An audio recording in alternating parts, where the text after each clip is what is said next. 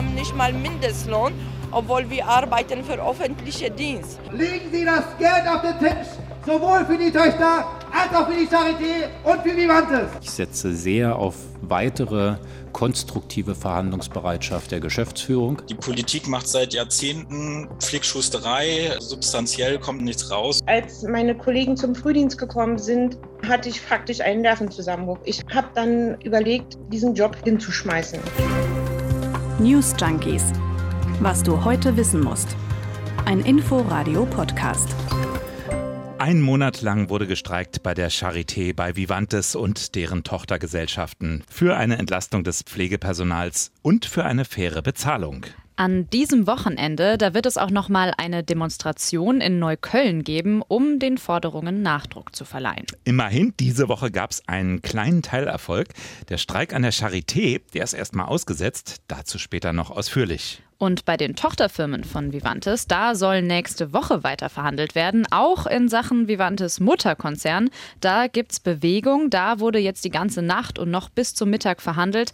Der Streik, der geht aber erstmal weiter. Grund genug für uns, nochmal an die Situation in den Kliniken zu erinnern. Das machen wir nämlich heute in den News Junkies. An Christine Schenten und Martin Spiller sind wir. Hallo. Das waren doch vorübergehend mal Helden, oder? Allzu lange ist das ja noch nicht her, dass das Personal auf den Pflegestationen gefeiert wurde als Lebensretter, denen doch viel mehr Aufmerksamkeit zuteil werden müsse, als diejenigen, die die Gesellschaft wirklich am Laufen halten. Ja, anders zum Beispiel als jetzt Investmentbanker oder Projektmanager. ja, oder du sagst das, ja. Da war gerade Corona über uns hereingebrochen und die Intensivstationen, die füllten sich mit Patienten, die um ihr Leben kämpften. Mittlerweile hat Corona ja ein bisschen zumindest an Schrecken verloren, zum Glück natürlich, mhm. aber es redet einfach kaum noch jemand mehr über die Menschen, die uns da noch vor anderthalb Jahren ja als Helden präsentiert wurden und die auch von uns so bezeichnet wurden, wie zum Beispiel Anja Vogt, Intensivschwester am Klinikum Neukölln. Meine Kollegen sind über sich hinausgegangen und haben eigentlich erwartet, dass jetzt für sie was passiert ja passiert im Sinne von gebessert, denn die Situation in den Krankenhäusern, die ist gelinde gesagt schwierig. Ja, es fehlt an Geld, vor allem aber an Personal. Viele Stationen sind laut Verdi dramatisch unterbesetzt und das verbliebene Personal, das ist entsprechend überfordert. Wie es in einer Nacht so zugehen kann, das hatte besonders eindrücklich diese Pflegerin geschildert, die im Ida Wolf Haus arbeitet in Neukölln. Ich war im Nachtdienst auf meiner Station mit 30 Patienten praktisch allein, weil ich hatte eine Pflegehelferin, die aus dem Leasing kam, das Haus nicht kannte, gar nicht wusste, was sie eigentlich zu machen hat da nachts. Ich hatte einen Patienten, der ist reanimationspflichtig geworden. Ich war dann in der Reanimation mit der Ärztin beschäftigt. Ich war mit der Herzdruckmassage da im Gange. Um mich herum hörte ich das Klingeln, Rufen und Schreien von anderen Patienten. Wir haben auch viele demente Patienten auf der Station. Die Leasingkraft kam dann und berichtete über Stürze anderer Patienten. Ich war immer noch mit der Herzdruckmassage beschäftigt. Wir haben die dann nach 30 Minuten leider erfolglos beenden müssen. Als meine Kollegen zum Frühdienst gekommen sind, hatte ich faktisch einen Nervenzusammenbruch. Ich habe die Übergabe lachend und weinend gemacht und ähm, habe dann im Auto auf dem Nachhauseweg überlegt, diesen Job hinzuschmeißen. Ja, das ist äh, heftige, heftige Schilderung, die wir da gehört haben. Mhm. Zum Beispiel aber auch heftig ist die Sicht einer Angehörigen. Hier die Schilderungen von Isabel Janke auf einer Veranstaltung in der Volksbühne. Ich habe miterlebt, wie sich in der Notaufnahme das Personal förmlich für die viel zu vielen Patientinnen und Patienten zerreißt, um sie zu versorgen. Sie haben meine Mutter mit ihrem Schlaganfall trotzdem acht Stunden in dieser Notaufnahme warten lassen müssen. Sie mussten sie dann, als sie ins Delir gefallen war und ein Sturz Lebensgefahr für sie bedeutet hätte, 14 Tage lang auf der neurologischen Intensivstation an den Händen und sogar zeitweise an den Füßen am Bettgestell fixieren. Mit dem Argument, Sitzwachen, also 1 zu 1 Betreuung rund um die Uhr, seien zu teuer. Das sind verbotene und gefährliche Auswüchse des Pflegenotstands. Ja, und auch keine Einzelfälle. Und deshalb begannen am 9. September schon Streiks.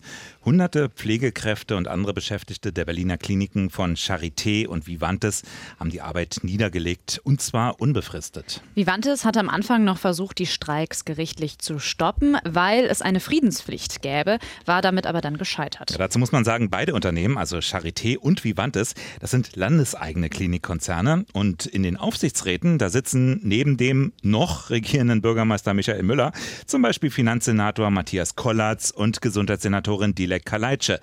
Die Forderungen, die richten sich also nicht nur an irgendwelche Klinikleitungen, sondern direkt auch an die Politik. Und das wird bei uns später noch eine Rolle spielen. Genau, und die Forderungen, auf die wollen wir jetzt mal eingehen, die lauten ein Tarifvertrag mit deutlichen Entlastungen. Er soll für jede Station Normalbesetzungen definieren und einen sogenannten Belastungsausgleich in Form von Freizeit oder Geld vorschreiben, falls die Normalbesetzung nicht eingehalten werden kann. Und gleichen Lohn für gleiche Arbeit. Bei Vivantes, da streiken nämlich nicht nur Pflegekräfte, sondern auch das Personal der Reinigung, Essensausgabe, Sterilisation, Laborangestellte und so weiter.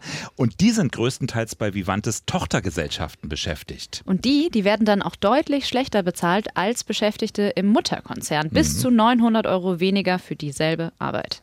Jenny Lange zum Beispiel, die arbeitet in der Kantine des Vivantes Klinikums Spandau. weil es einfach nicht sein kann, dass ich zum Beispiel in meinem Bereich Kollegen habe, die 800 Euro mehr im Monat bekommen, obwohl sie die gleiche harte Arbeit tun wie ich. Es ist einfach unfair. Ich habe das Gefühl, dass ich ein Mensch zweiter Klasse bin, nur weil ich die nicht die Möglichkeit hatte, vor der Ausgliederung äh, bei Vivantes schon arbeiten zu können. Ja, und viele bekommen nicht mal die berühmten 12,50 Euro. Wir haben nicht mal Mindestlohn, obwohl wir arbeiten für öffentlichen Dienst. Deswegen wir sind heute hier zu kämpfen. Das war die Pflegerin Camilla Weiß auf einer Demonstration. Und Vivantes behauptet dagegen, bei besserer Bezahlung entfalle die Geschäftsgrundlage für diese eigenen Tochterfirmen, einfach weil andere Unternehmen dann noch billiger seien. So, jetzt gibt es aber seit gestern Bewegung in diesem ganzen Konflikt. Die Tarifverhandlungen mit den Tochterfirmen, die sollen zumindest wieder aufgenommen werden. Und zwar am kommenden Donnerstag. Da gehen wir auch gleich nochmal ganz ausführlich drauf ein. Nun ist das mit den Streiks ja immer so eine Sache. Die einen sagen, muss das denn sein, ausgerechnet jetzt, die Funktionsfähigkeit des Systems. Andere sagen natürlich, gerade jetzt, es geht ja darum, es soll ja wehtun. Wir erinnern uns ja auch vielleicht mal an die Streiks bei der Bahn. Das war Genau. ja in den Ferien. Und das hat ja ganz, ganz viele Menschen auf einmal betroffen. Und da war die Aufmerksamkeit natürlich riesig. Bei den Kliniken jetzt, das ist ein bisschen anders. Ja, da haben wohl einige längst vergessen, dass da seit rund 30 Tagen gestreikt wird. Im Alltag spürt man wenig davon. Aber man muss natürlich sagen, dass sich das ganz schnell ändern kann, wenn man nämlich auf dieses Gesundheitssystem angewiesen ist, wenn man also ins Krankenhaus kommt.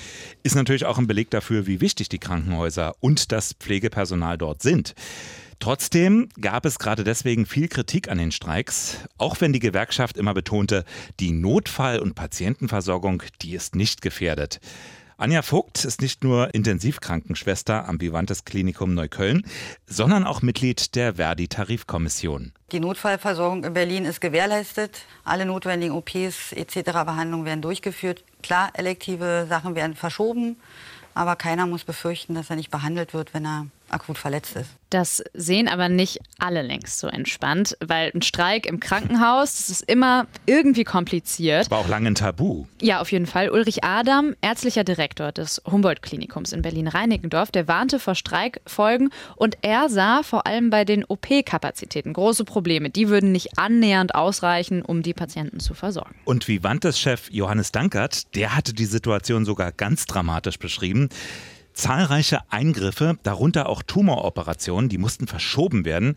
Auch die Versorgung von Schlaganfallpatienten nur eingeschränkt möglich. Und äh, in Spandau, da habe man Rettungsdienste angewiesen, in bestimmten Fällen andere Kliniken anzufahren. Unter den bestreikten Bereichen sind verschiedene, auch sehr sensible medizinische Bereiche.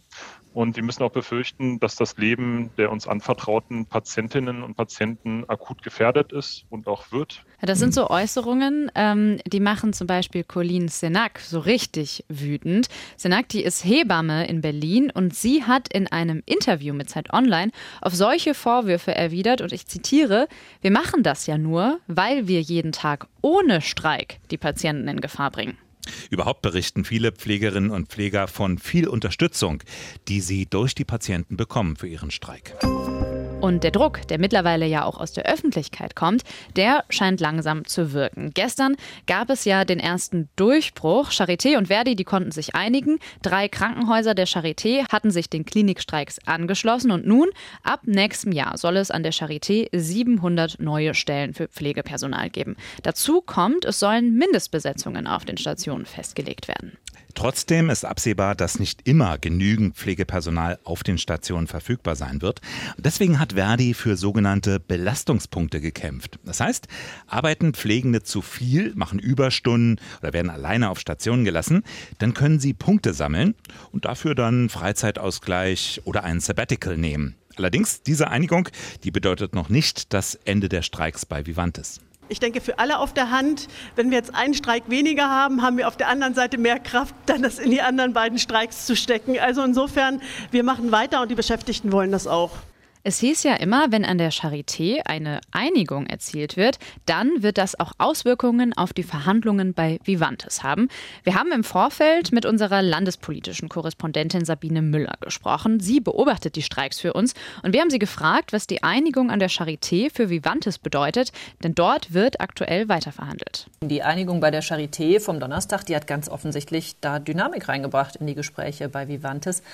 Und darauf hatte Verdi auch immer gehofft. Die hatten immer gesagt, wenn wir uns mit der Charité einigen, wo klar war, dass die Verhandlungen weiter sind, und wenn die Charité dann bestimmten Personalschlüsseln zum Beispiel zustimmt, also wie viele Patienten auf wie viele Pflegekräfte sind erlaubt. Oder wenn die Charité zusagt, wir stellen in den nächsten Jahren so und so viele Pflegekräfte ein, dann muss Vivantes darauf reagieren. Da war sich Verdi sicher und dann auch was Ähnliches anbieten, allein schon, damit halt die Pflegekräfte von Vivantes nicht zur Charité abwandern. Und tatsächlich hören wir jetzt, Vivantes hat ein neues Angebot vorgelegt. Verdi sagt natürlich nicht genau, was da drin steht, aber zumindest so viel, dieses Charité-Angebot war offenbar die Blaupause dafür. Die Stimmung zwischen Vivantes und Verdi, die war zuletzt, muss man wohl so sagen, eiskalt.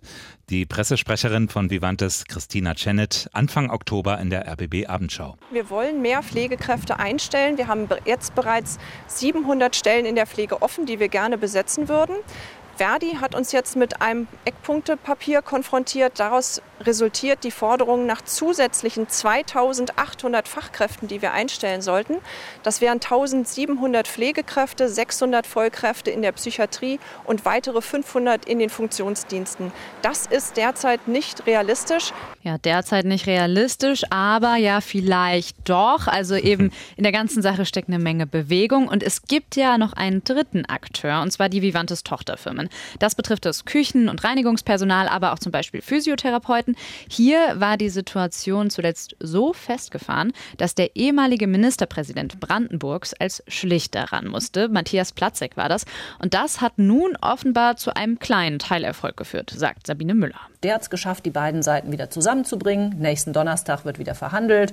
Am Verhandlungstag setzt Verdi den Streik aus, an den Tagen drumherum allerdings nicht. Aber dass Verdi und Vivantes eine wortgleiche Pressemitteilung zur Wiederaufnahme der Verhandlungen geschickt haben, zeigt schon, auch da geht's voran. Und dann ist da ja auch noch ein anderer Player, wir hatten ihn bereits erwähnt, die Berliner Politik nämlich, die ist nicht ganz unwichtig in der ganzen Debatte.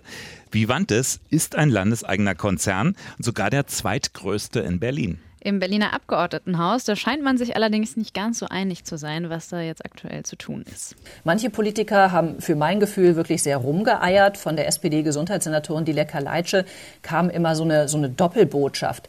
Ja, die Lage an den Kliniken ist schlecht, ist ganz wichtig, dass da gestreikt wird, aber dabei bloß aufpassen, dass die Gesundheitsversorgung nicht gefährdet wird. Andere waren sehr klar in ihren Aussagen. Der SPD-Chef Raed Saleh hat zum Beispiel mehrfach versprochen, am Geld soll eine Lösung nicht scheitern. Und dann gab es den SPD-Finanzsenator Matthias Kollatz, der immer gesagt hat, wir dürfen den Kliniken doch gar kein Geld geben, damit sie mehr Personal einstellen oder das vorhandene Personal besser bezahlen. Denn wir als Land sind nur für Investitionen in Gebäude und Technik und so weiter zuständig. Dann hat sich die vermutlich nächste Bürgermeisterin Franziska Giffey eingeschaltet, ja auch von der SPD. Die hat bei den Verhandlungen mit den Tochterfirmen Matthias Platzek als Mediator gewonnen, also den früheren brandenburgischen Ministerpräsidenten. Und äh, Franziska Giffey hat ziemlich klar gesagt, dass Berlin wohl Geld in die Hand nehmen muss, um den Krankenhäusern zu helfen, also mit Investitionen.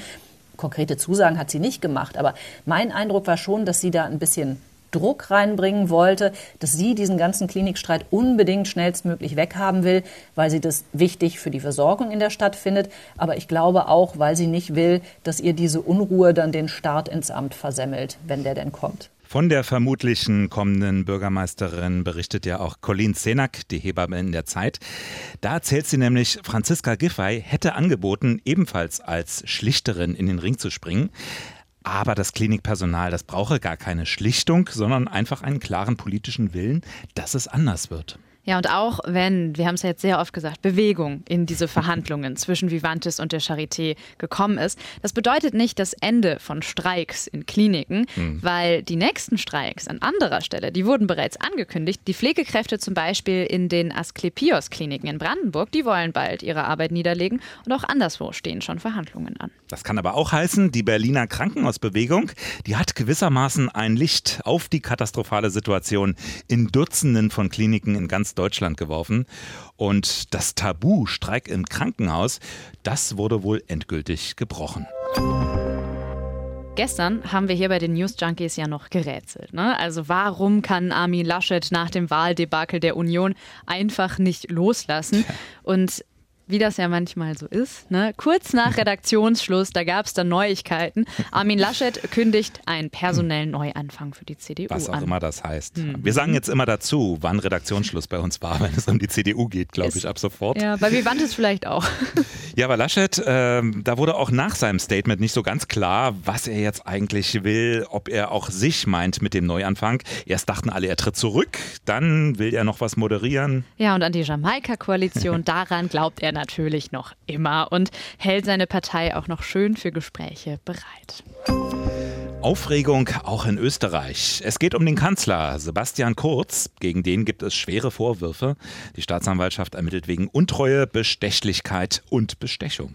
Darüber hatten wir gestern ja auch schon kurz berichtet. Hm. Im Kern geht es um Methoden, mit denen er und seine Leute an die Macht gekommen sein sollen. Unter anderem sollen Umfragewerte zu seinen Gunsten manipuliert worden sein und gegen Geld, Steuergeld, in einer österreichischen Boulevardzeitung platziert worden sein die auch noch den Namen des Landes trägt. Jetzt gibt es Demonstrationen in Österreich und auch die Opposition, die fordert geschlossen den Rücktritt. Davon will Kanzler Kurz aber nichts wissen, weil er eben auch nichts gewusst habe. Die Ermittler wiederum, die sehen ihn aber zumindest als die zentrale Person. Sämtliche Tathandlungen seien primär in seinem Interesse begangen worden, heißt es. Momentan ist Kurz noch im Amt. Ich erinnere mal kurz an unseren Redaktionsschluss, ne? Jetzt also 15 Uhr. Genau, es bleibt spannend. Wir wollen uns nächste Woche noch mal ganz ausführlich dem Thema widmen. In den vergangenen Tagen, da wurden ja schon die Preisträger der Nobelpreise etwa für Chemie oder Physik bekannt gegeben. Oder Literatur, weil ich den Preisträger schon wieder vergessen habe. Heute nun mit besonderer Spannung die Frage, wer bekommt denn den Friedensnobelpreis? Und der geht dieses Jahr an zwei Journalisten. An zwei Investigativjournalisten, mhm. an die philippinische Journalistin Maria Ressa und an den russischen Journalisten Dmitri Muratov. Sie werden für ihren Einsatz für die Pressefreiheit geehrt erklärt. Und damit war es das für die News Junkies für diese Woche. Wir hören uns Montag wieder und dann ja vielleicht schon mit ganz neuen News in der Causa Österreich. Und Oder der Causa Laschet. ja, wer weiß. Und wie immer gilt natürlich, schreibt uns Anregungen, Kritik und Wünsche an newsjunkies.inforadio.de. Wir sagen Tschüss. Tschüss. News Junkies. Was du heute wissen musst. Ein Podcast von Inforadio. Wir lieben das Warum.